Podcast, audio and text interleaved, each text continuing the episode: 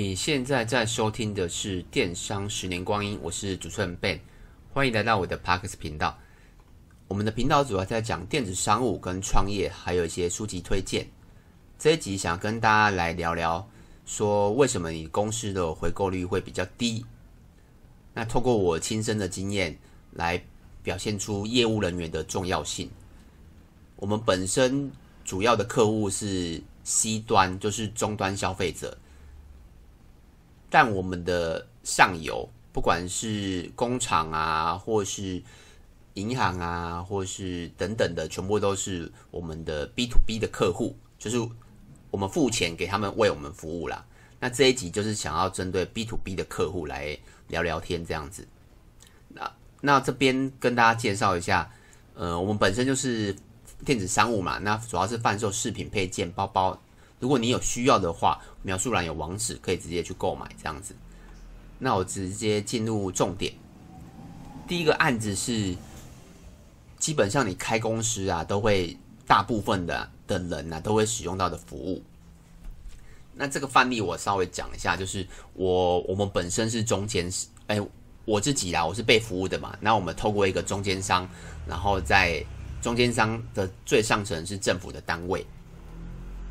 那这个 case 啊，主要是发生问题是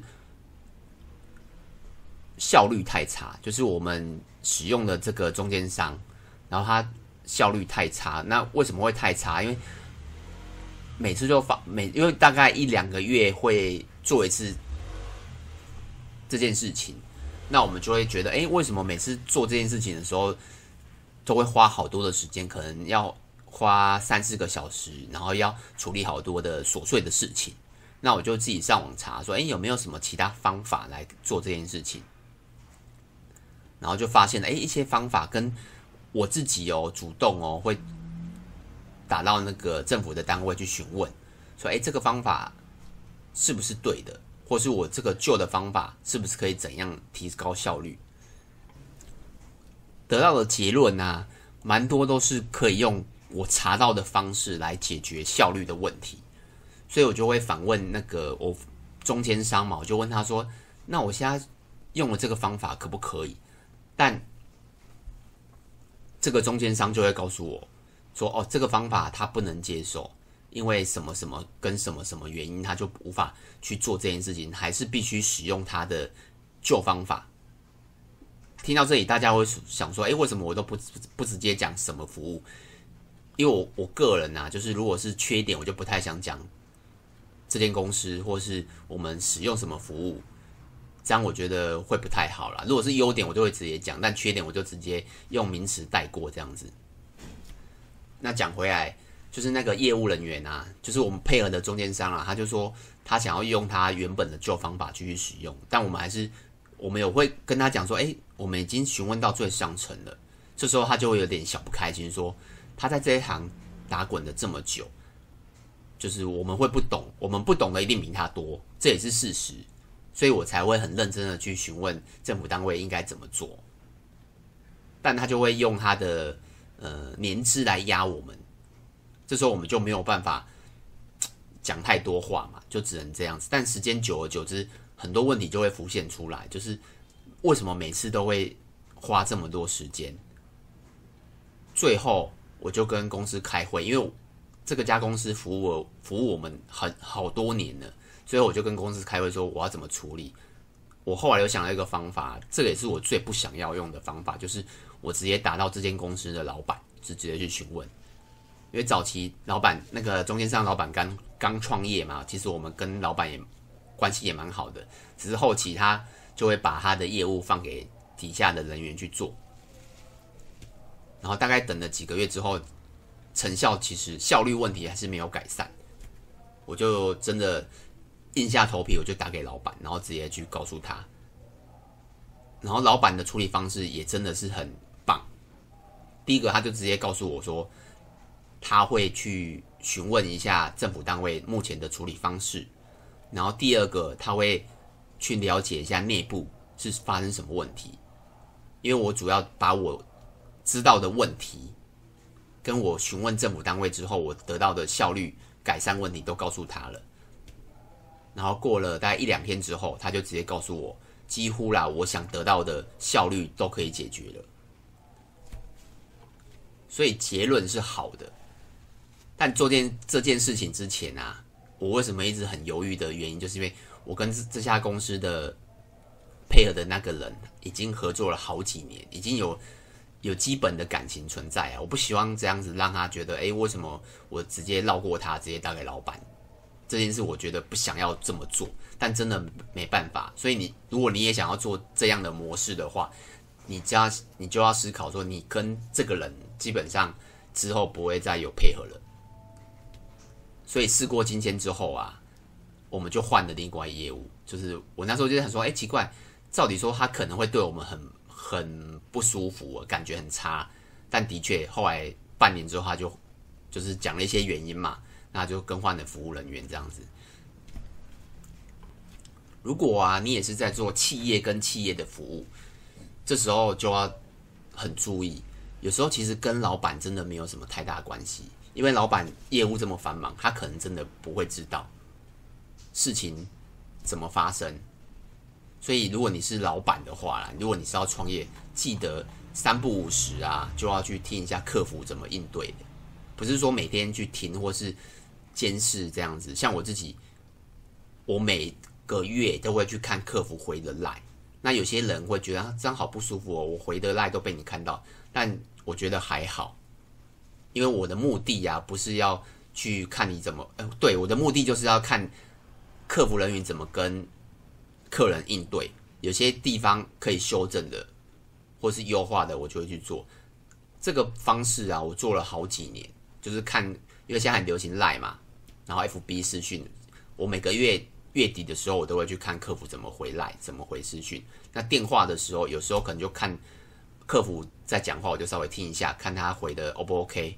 这件事情呢、我觉得可以去做，因为我目前做下来成果都还不错。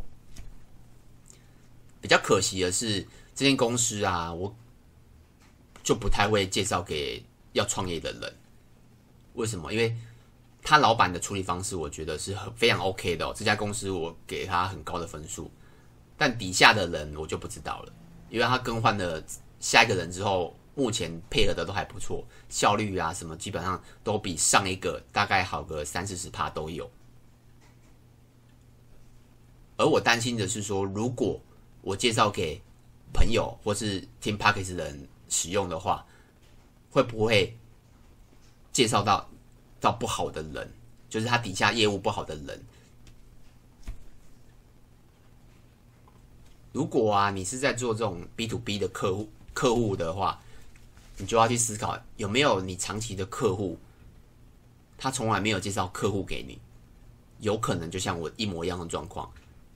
但我自己还是继续在使用他们，但我就是不会再介绍了。这个点可以大家思考一下。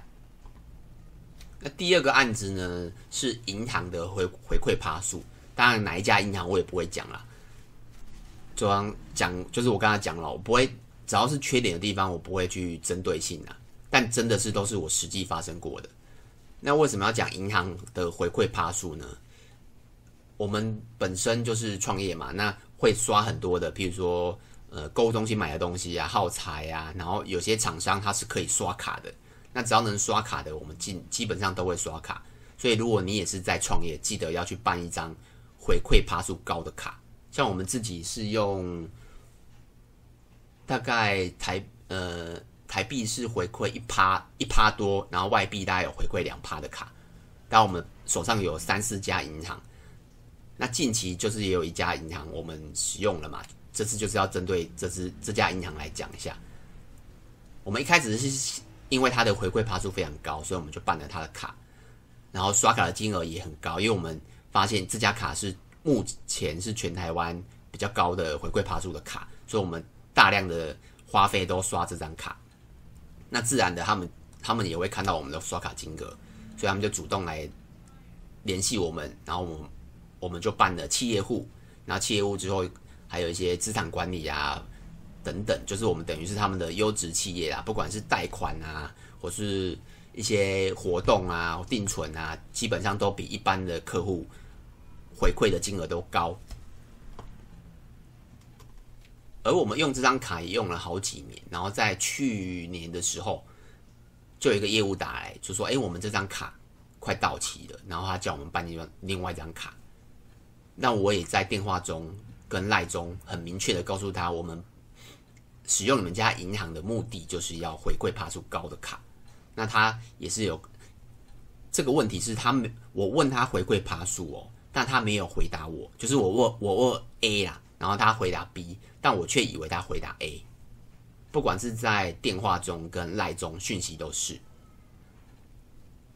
但结论是我犯了一个最大的问题，就是因为你办信用卡嘛，信用你最后都要签名，然后我就叫他寄那个正本给我看，那我就看完哦，所有的资料全部都是他那个业务写的，就是我的电话啊、出生啊、地址全部都是业务写的，但唯一的败笔就是我签了名。所以我后来也没有去跟这个银行去抱怨什么，因为你想哦，他原本可能是一趴，但换了一张卡之后，可能变成零点五趴，这样跟我原本想要办的卡是完全不一样的东西。而且我手上其实也有别家银行可以刷到一两趴的卡，但为什么我要刷这家银行的原因，就是因为它趴数更高。但我听信的业务。的说话方式啊，就是我我问 A，他回 B 嘛，我以为是，我以为我要的答案是，但结果不是。后来啊，我就把这张卡剪掉了。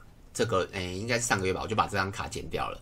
然后再来，我就把他的公司所有的资产，我们公司所有的资产从他的银行全部领出来。然后企业户我之后也不会再用了。为什么呢？你想一个问题，如果这家银行。他派出的业务啊，居然可以这样子。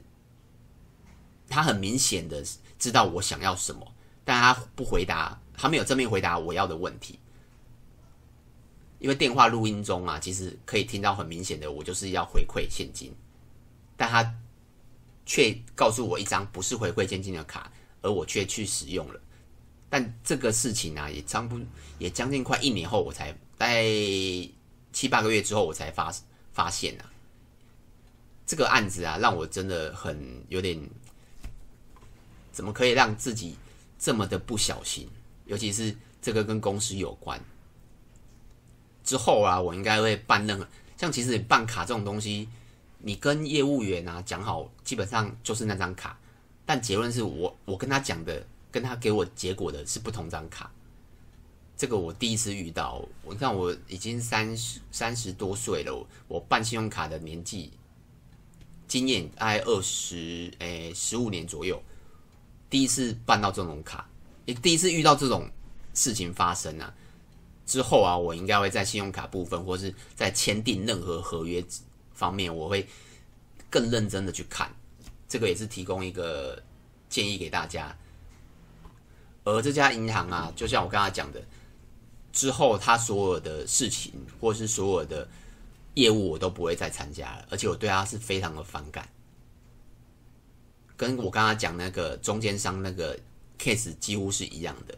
如果你也是在做类似这种 B to B 的，你要去思考一下，你有没有让业务做这种事情？当然，这个问题可能蛮大的原因是我，因为我签的名嘛。